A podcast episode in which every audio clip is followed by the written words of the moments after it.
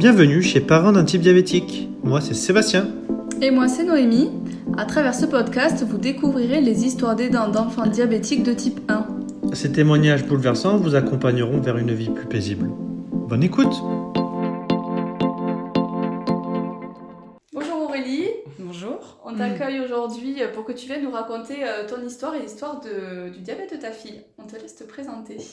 Donc je m'appelle Aurélie, j'ai 31 ans, j'ai une grande fille qui s'appelle Louane qui a 8 ans, qui est diabétique de type 1 depuis ses 1 an.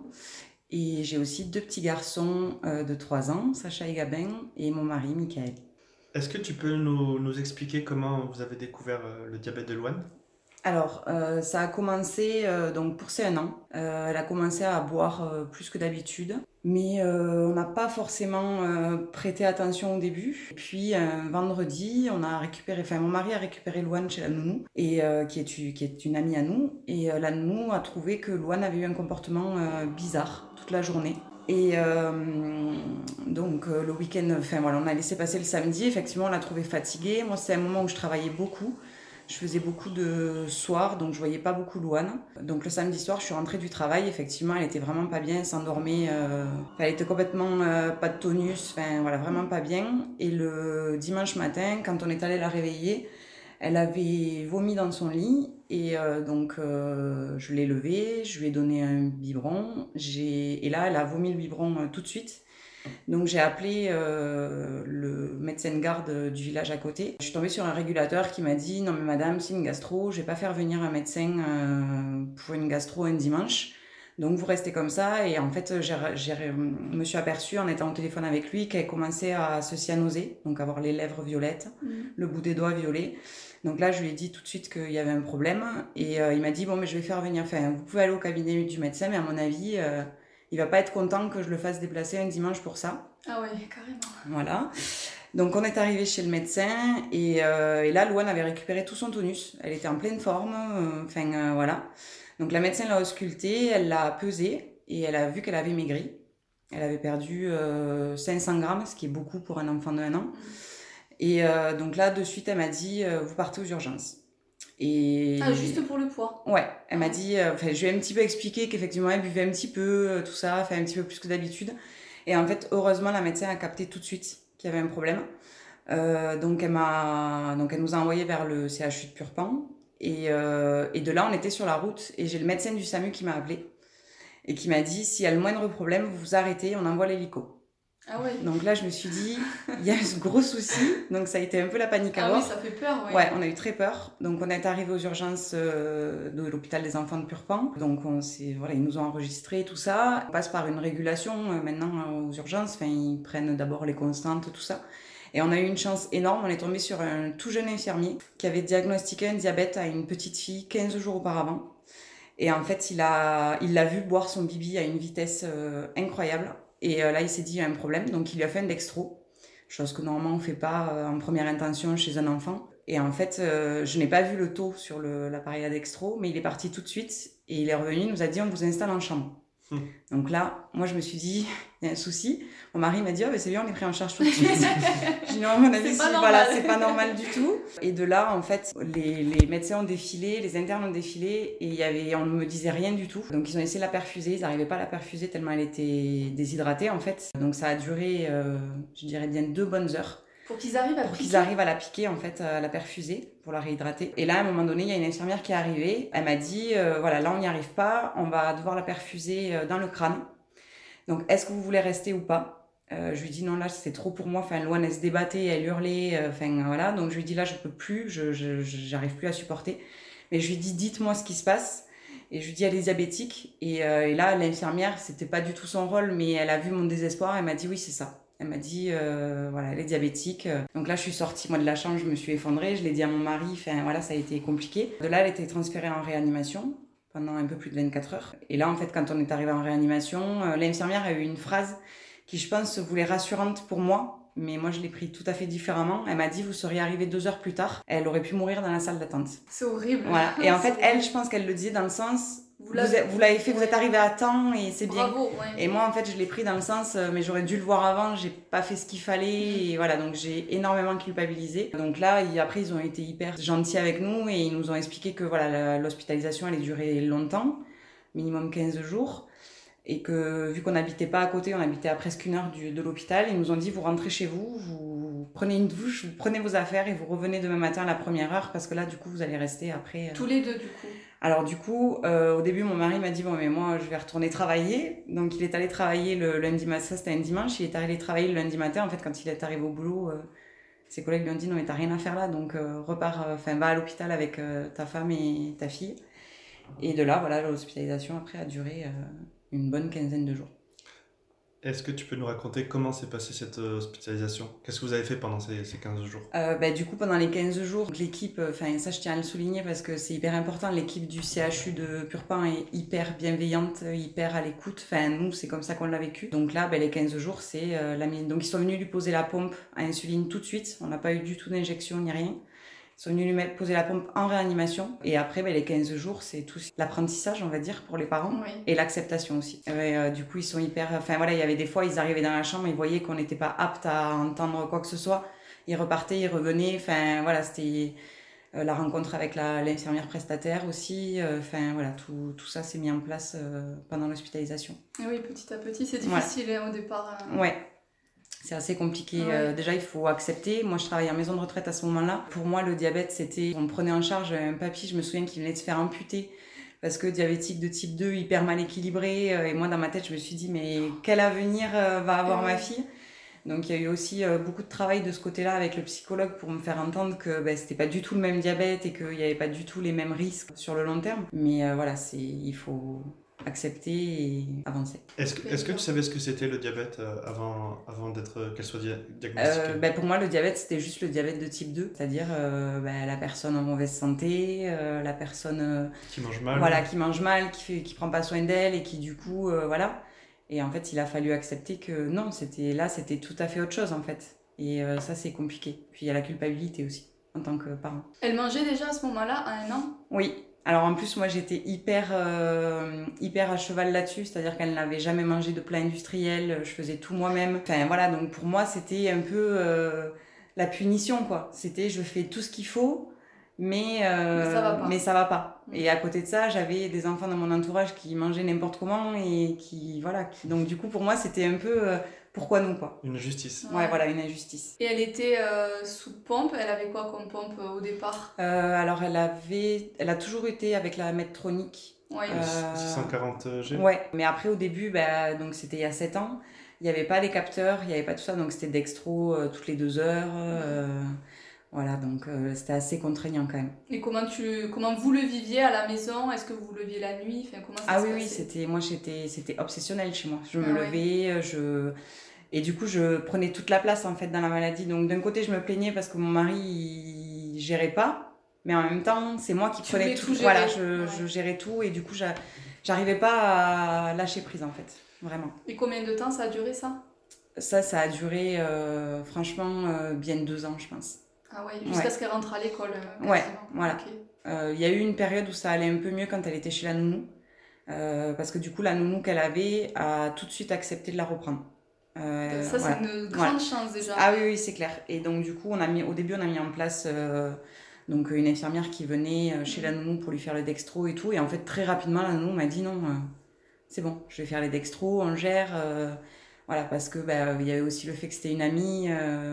Ouais, presque un membre de ma famille, donc du coup, je pense que voilà, elle était très très attachée à Louane et elle l'est toujours, et du coup, bah, oui, mais des fois, au contraire, tu vois, euh, des fois dans la famille, euh, les grands-parents, ils veulent pas spécialement euh, s'investir. Oui, oui, bah après, les grands-parents, je pense que c'est compliqué, même encore aujourd'hui. Il y a des fois où mm. ils acceptent, mais c'est compliqué pour, pour l'entourage de se rendre compte que. Puis moi, j'essaye toujours de minimiser devant les gens, de dire que tout va bien, et voilà, et. Du coup, bah, des fois, je minimise un peu trop et du coup, au début, peut-être qu'ils se rendraient pas bien compte en fait de tout ce que ça pouvait impliquer derrière. Mm. Euh, voilà, les hippos sévères, tout ça. Euh, voilà. Et est-ce que vous arrivez à faire garder les enfants? Enfin, parce qu'il y a Louane qui est diabétique, mais en plus tu as des jumeaux. Donc euh, les trois, est-ce que vous arrivez à les faire garder? Alors on les fait garder. Après moi, j'avoue, c'est pas plus d'un week-end. Euh, j'ai du mal à. Par rapport à la maladie, Ouais. enfin, par rapport au diabète? Parce qu'en fait, il y a personne, mais après, c'est, il pourrait, mais voilà, ça se passe comme ça. Il y a personne de notre entourage qui sait poser une tubulure, qui sait changer le capteur. C'est vraiment que euh, Michael et moi qui le faisons. Mais t'appelles une infirmière. Oui, libérale. Oui, mais j'ai du mal en fait. C'est encore, euh, voilà. C'est encore. euh, après, Louane, elle commence à grandir, donc elle se, commence à essayer Oui. de se gérer un peu, à mieux comprendre. euh, Elle sait lire les chiffres, elle Voilà. sait lire sa glycémie. Oui, oui, elle sait faire l'assistant bolus. Voilà, il faut juste lui dire euh, combien il faut rajouter. euh, voilà, mais euh, elle sait de plus en plus être euh, autonome. Et puis, il faut dire quand même que les capteurs et les avancées technologiques euh, ont changé la vie, vraiment. Et là, elle est elle est équipée d'une pompe et Ouais. du capteur Enlight? C'est ça. Donc, le Enlight, euh, là, ou le freestyle Non, le Enlight. Ah oui, d'accord. Donc euh, l'avantage c'est qu'en fait euh, bah, déjà il a l'arrêt avant hypo, Mm. donc elle fait quasiment plus d'hypo, enfin c'est très rare. Alors qu'elle nous a fait des hypos, on n'a jamais utilisé le glucagène mais elle nous a fait des hypos assez impressionnantes des fois. Bah, D'ailleurs juste après la sortie de l'hôpital à un an, en fait elle a fait- on est sorti de l'hôpital et elle a fait une, une gastro. Donc euh, les parents de- d'enfants diabétiques savent que la gastro et le diabète ça fait pas bon ménage et donc en fait l'infirmière prestataire est arrivée à la maison, elle lui a fait un dextro et elle était à 0,18. Donc du coup on a été réhospitalisé derrière. Mais après euh, le capteur euh, c'est quand même euh, un changement de vie. Elle l'a depuis quand, le capteur? Alors au tout début elle a eu le freestyle, euh, donc il y a 3 ans. Euh, Oui, elle ses 4 ans, du coup. Voilà, donc c'est à ce moment-là en fait que ses petits frères sont nés. C'était euh, la, la première pose de capteur, je l'ai faite en sortant de la maternité. Mes fils étaient encore en néonat, ils étaient avec leur papa et moi j'étais rentrée parce que Louane avait besoin que je sois avec elle. Et donc ça a été la première pose de capteur et là ça a été un vrai rejet en fait euh, de la maladie à ce moment-là. Où là en fait euh, quand je lui ai posé le capteur, elle s'est mise à hurler et à crier, à pleurer, à dire j'en ai marre du diabète, euh, j'en ai marre, j'en ai marre. Donc là, je l'ai regardée et en fait, je me suis mise à pleurer avec elle. Et je lui ai dit, mais c'est tout à fait normal que tu pleures. Euh, maman aussi, elle en a marre, papa aussi. Euh, je pense que ça l'a fait un peu un amalgame entre euh, l'arrivée de ses petits frères, où c'était un chamboulement pour elle, le diabète, le changement avec le capteur. euh, et en fait, très vite, après, euh, au bout de 2-3 jours, euh, quand elle a vu qu'elle avait juste à passer un appareil, euh, Oui, voilà, ça change la elle, a, elle a vu que c'était beaucoup mieux, quoi. Elle a vu que ses doigts commençaient à redevenir, euh, pas avec de la... Enfin, tout abîmé au bout. Enfin, voilà, ça a été vraiment euh, et, et, une pour- avancée. et pourquoi vous êtes passé donc du freestyle au, au capteur Enlight Euh, ben parce que du coup, il est, ra- il est relié à la pompe. Mhm. Et euh, donc, du coup, il permet ben, ses arrêts avant hypo et il permet d'avoir la glycémie en continu sur la pompe affichée. Et en fait, on a vu l'avantage, notamment par rapport à l'école, où euh, du coup, ben, elle, elle-même, elle peut voir euh, si elle est dans la courbe, elle peut voir si ben, elle est en arrêt avant hypo, donc elle va prendre un sucre, elle va refaire partir la pompe. Enfin, c'est ce, ce- le fait qu'il soit relié à la pompe, nous, on a trouvé que c'était beaucoup mieux en fait. Oui, ça la rend encore plus autonome. C'est ça. hyper intuitif. C'est euh, ça. mm. Et puis, et puis voilà, le- les arrêts avant hypo, euh, ça a été une- un changement de vie pour nous par rapport à la nuit. Parce que du coup, euh, beaucoup moins d'appréhension qu'elle fasse une hypo et que et qu'elle le sente pas et que ça puisse engendrer toutes les autres choses derrière. Là, au Mhm. moins, euh, ben, si elle fait une hypo, euh, la pompe elle s'arrête, elle repart. voilà, c'est ça, Oui. ça se fait pas tout seul, loin de là, mais Ça aide, ça, ça aide. facilite. Ouais. Ben, Ouais. nous, on a vraiment vu le changement en 7 ans de diabète. ça donne de l'espoir pour la suite, vraiment. Ouais. Ouais, et puis là, euh, on voit sur euh, tout ce qui arrive sur le marché là, cette fin d'année, de- début 2021. C'est euh, ça. Et même la pompe qu'elle a, on sait qu'à un moment donné, elle va arriver en circuit fermé, donc elle va aussi arrêter les hyper. Enfin, voilà, il y a plein de choses qui Elle se arrive, mettent en elle est place. Voilà. disponible là, ce Oui, mois-ci, voilà, enfin, j'ai rendez-vous en diabéto Ah. bientôt, donc j'espère que. Faire partie Voilà, des premiers patients. C'est ça. Ouais, c'est chouette toutes Ouais. ces avancées. Et comment vous avez géré l'entrée à l'école, du coup, quand elle avait 3 ans et qu'elle avait pas de capteur? Alors, euh, le premier PAI a été une catastrophe, vraiment. On est tombé sur une médecin scolaire euh, pas du tout à l'écoute. En fait, quand la directrice a appelé euh, donc la médecin scolaire pour lui dire voilà, il faut que vous veniez pour faire un PAI d'une petite fille diabétique qui rentre en petite section, la médecin scolaire lui a dit mais là, vous, cherchez les problèmes, vous n'avez pas obligation de la prendre, elle peut ne rentrer qu'à ses 6 ans. Et là, enfin voilà, la directrice, ça lui paraissait inconcevable. Elle lui a dit ben non, enfin. Louane, elle a envie de venir à l'école. euh, Moi, je veux qu'elle vienne, donc je veux qu'on l'accueille. Donc, on a fait le PAI. Moi, j'étais jeune, euh, enfin, avec le recul, je me dis que j'étais jeune à l'époque et que maintenant, euh, ça se passerait pas du tout comme ça. Mais en fait, quand on a fait le PAI, je suis arrivée. Et euh, donc, elle a clairement dit à la maîtresse qu'en gros, enfin, moi-même, devant moi, elle m'a dit euh, de toute façon, Louane ne doit pas faire d'hypo, ne doit pas faire d'hyper. Il faut qu'elle soit sans arrêt à 120. et si elle les taux ne sont pas bons, c'est que la mère ne fait pas son travail. C'est horrible. Voilà. Et Ça en plus, été- c'est un professionnel Voilà, de la santé c'est qui ça. dit ça. Donc là, ça a été euh, horrible. Moi, je suis tout le temps dans la culpabilité. euh, je me remets beaucoup en question et tout ça. Donc là, je me suis dit, bah ouais, en fait, le problème, euh, c'est moi. Donc jusqu'au rendez-vous d'après avec la diabéto, je suis restée avec cette culpabilité à me dire, mais enfin voilà, je fais mal, euh, je suis pas une bonne maman, enfin voilà. Et en fait, euh, quand j'ai raconté l'épisode à la diabéto, euh, elle m'a juste demandé le nom. Je ne sais pas ce qui s'est passé derrière, mais je pense qu'elle a eu un petit coup de fil de la part de la diabéto pour euh, lui, Pour la calmer un petit voilà, peu. pour la calmer un petit peu. Et heureusement, voilà, c'est une petite. Louane est dans une petite école. Tous les professionnels ont été hyper à l'écoute. Enfin, toutes les maîtresses, la TSEM, la directrice. ont été- Heureusement. Ouais, voilà. Eux, en fait, ça a été tout de suite. Nous, on veut l'accueillir dans les meilleures conditions. Euh, donc, au tout début, euh, je continuais à travailler. Donc, c'était un peu compliqué. C'était la TSEM qui faisait les dextros, mais on m'appelait souvent au travail. Enfin, voilà, elles n'arrivaient pas trop à, à être. Elles avaient besoin d'être rassurées, ce que je Mhm. peux comprendre. Et en fait, au bout d'un moment, ça devenait vraiment ingérable. Moi, j'avais beaucoup de soucis à mon travail à ce moment-là. Donc, j'ai arrêté de travailler pendant euh, un an et demi. Et en fait, ben, je restais sur place. euh, Enfin, j'habitais juste en face de l'école et euh, toutes les récrés, euh, toutes les deux heures, j'allais à l'école faire des dextros. Ah, c'est toi qui Voilà, faisais c'est moi qui faisais l'infirmière en fait. D'accord. Parce que habitant dans un petit village, compliqué de trouver une infirmière libérale. C'est euh, soit il y en a une, soit il n'y en a pas. Quoi. voilà, c'est ça. Et euh, donc ça a été assez vite euh, compliqué pour moi parce que bah du coup tu vis plus. Enfin, Oui. je pouvais pas partir de chez moi. Il fallait que je reste. faire Voilà, on pouvait rien faire. Voilà, donc je restais euh, sur place. Et, euh, et puis après j'ai repris le travail et au fur et à mesure, euh, voilà, les maîtresses ont fait les dextros. Elles ont été beaucoup plus euh, rassurées. En fait, elles voyaient que ça se passait bien, qu'il n'y avait pas de soucis majeurs. Donc du coup, elles étaient vachement plus cool. On avait trouvé la solution. J'avais acheté un téléphone à Louane et en fait, dès qu'elles faisaient un dextro, elles m'envoyaient le taux avec le téléphone. Moi, je leur disais si c'était bon ou pas. Voilà, à les rassurer aussi sur les hyper, qu'elles pouvaient être en hyper du moment qu'il n'y avait pas d'acétone. Voilà, moi je la récupérais à midi, donc euh, je pouvais euh, Oui, corriger. Enfin, voilà, c'était pas dangereux. La seule chose qu'il fallait être vigilante, c'était les hippos. Et ils étaient très vigilants là-dessus. Enfin, même des fois, ils la resucraient un peu trop, mais bon, c'était pas grave. Enfin, voilà, ils géraient, ils étaient rassurés.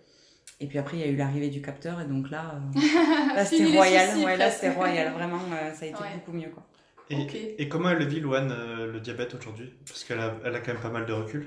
Ouais, alors elle le vit. En fait, depuis euh, l'année dernière, euh, on lui a diagnostiqué la maladie cœliaque en plus, donc c'est l'intolérance au gluten. Et du coup, ça lui a fait beaucoup relativiser le diabète en fait, parce que la maladie cœliaque est un peu plus contraignante. Mm. euh, parce que le diabète, euh, c'est lui qui s'adapte à nous. Euh, nous, on a une diabéto qui est très euh, permissive, entre guillemets. Enfin, voilà, Louane, elle va à un goûter d'anniversaire, elle mange, et puis c'est moi qui corrige derrière. Enfin, on, on lui a- elle a jamais eu d'interdit en fait. Euh, Mais d'elle-même, des fois, elle se, elle, elle se régule. Je me rappelle en moyenne section, un jour, euh, il y avait un goûter d'anniversaire. La maîtresse lui donne le bonbon et Louane lui dit non, là, j'arrête pas d'aller aux toilettes, donc je sens que je suis en hyper. Le bonbon, je vais le garder, je le mangerai plus tard. Donc, euh, du coup, elle était hyper. Ah, elle écoute d'elle-même, ouais, c'est voilà. impressionnant. Ouais. et, euh, et en fait, là, elle se rend compte que la maladie cœliaque, c'est un peu plus euh, Mm. Contraignant. Tu peux en parler un peu plus de. Alors la maladie cœliaque, donc c'est une maladie auto-immune également, comme le diabète. Donc euh, il faut savoir qu'il y a beaucoup, pas mal d'enfants diabétiques, euh, vu que c'est une maladie auto-immune, qui en développent d'autres. Donc ils sont surveillés régulièrement sur la thyroïde, euh, le gluten notamment. Et donc euh, du coup euh, c'est plus contraignant parce que bah, du gluten il y en a partout. Et elle est tout. intolérante ou allergique du coup? Alors c'est une intolérance, D'accord. Mais une intolérance asymptomatique on va dire. C'est-à-dire qu'elle peut en manger, Oui. Elle n'aura pas de maux de ventre, euh, contrairement à certains, euh, certaines maladies Oui. cœliaques. Euh, elle, elle n'aura aucun symptôme. Mais il faut l'arrêter pour plus tard. Parce que c'est plus tard que les problèmes pourraient arriver si on lui laisse en C'est manger. fru- encore plus frustrant. Voilà, c'est ça. Et- Ben oui, parce qu'en fait, si elle en mange, elle a pas de. Ouais. Donc, elle, des fois, elle a un peu de mal à comprendre. Donc, on lui explique que c'est plus tard.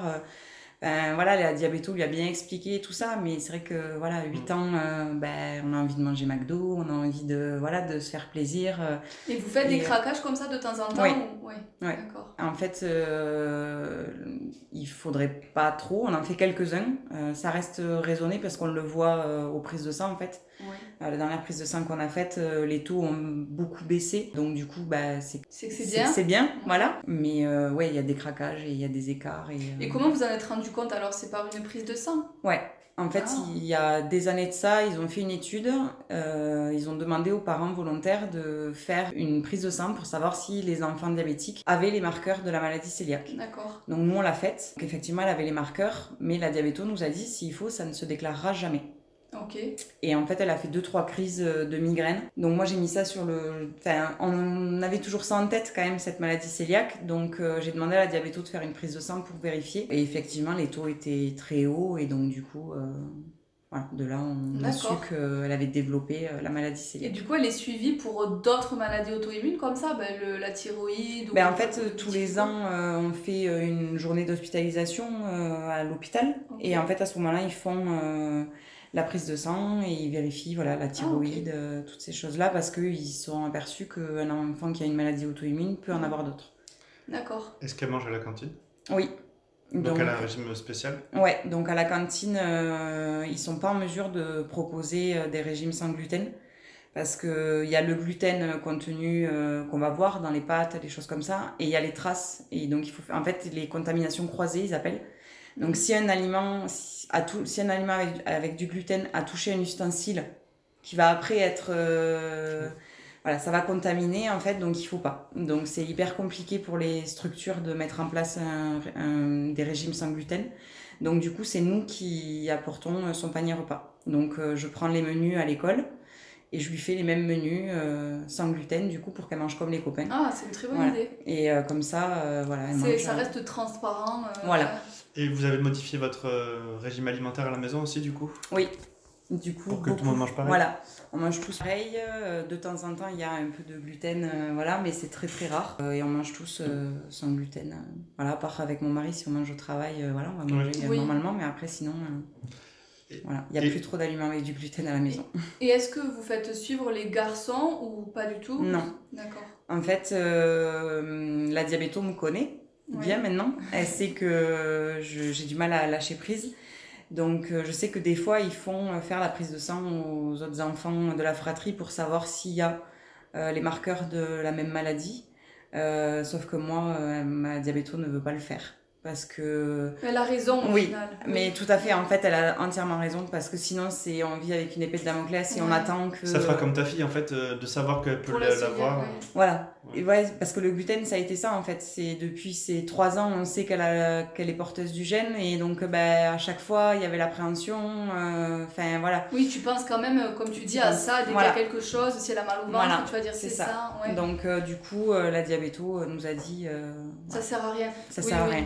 Et, Et- elle a raison entièrement. Et par contre, si les garçons boivent un petit peu, ou Mmh. Là, tu, fais des petits, tu fais des petits dextros de Ouais. temps en temps? Une fois, je me souviens, la nounou, elle m'a, j'ai récupéré mon fils, enfin mes fils, et euh, elle me dit, euh, ben Gabin, il est pas comme d'habitude. Et là, de suite, je me suis rappelé sept ans en arrière quand la nounou nous avait dit ça pour Louane.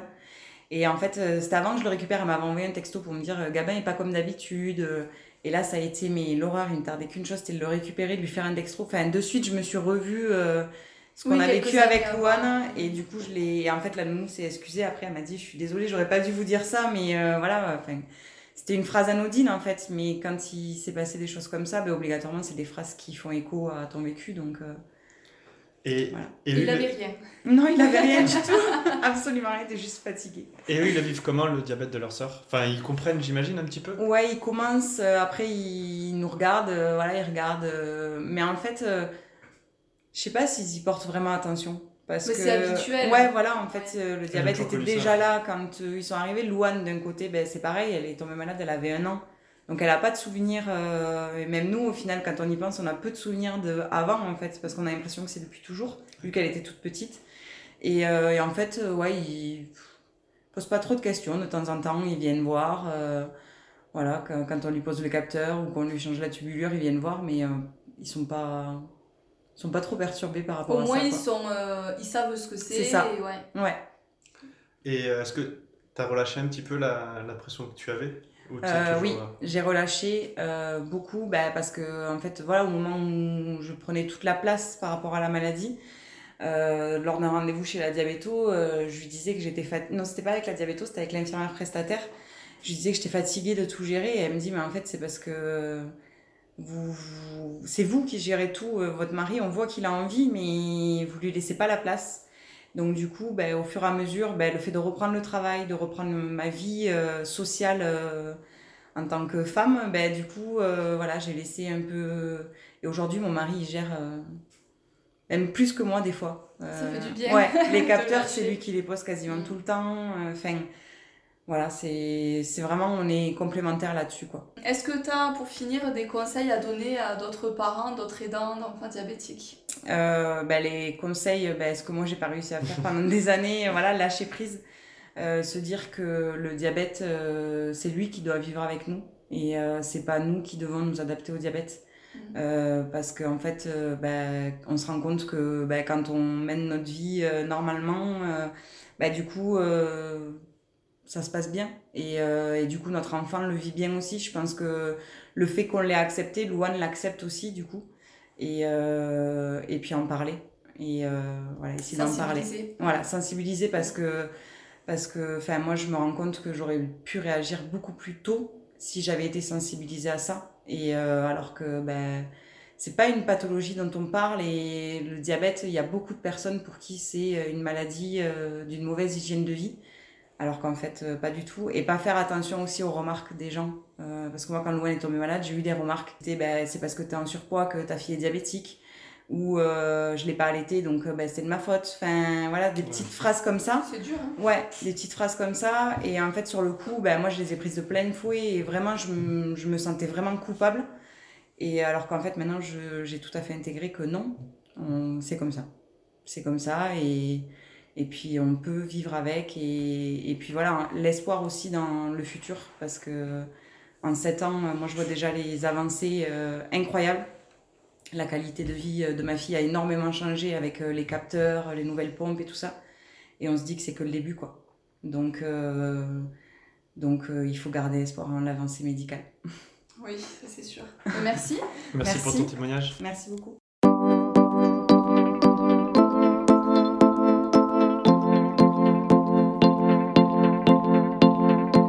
Merci Aurélie d'être venue jusqu'à nous pour venir nous raconter ton histoire et celle de Louane. Et si vous souhaitez participer à un prochain témoignage, n'hésitez pas à nous contacter via mail, Facebook ou Instagram. À bientôt!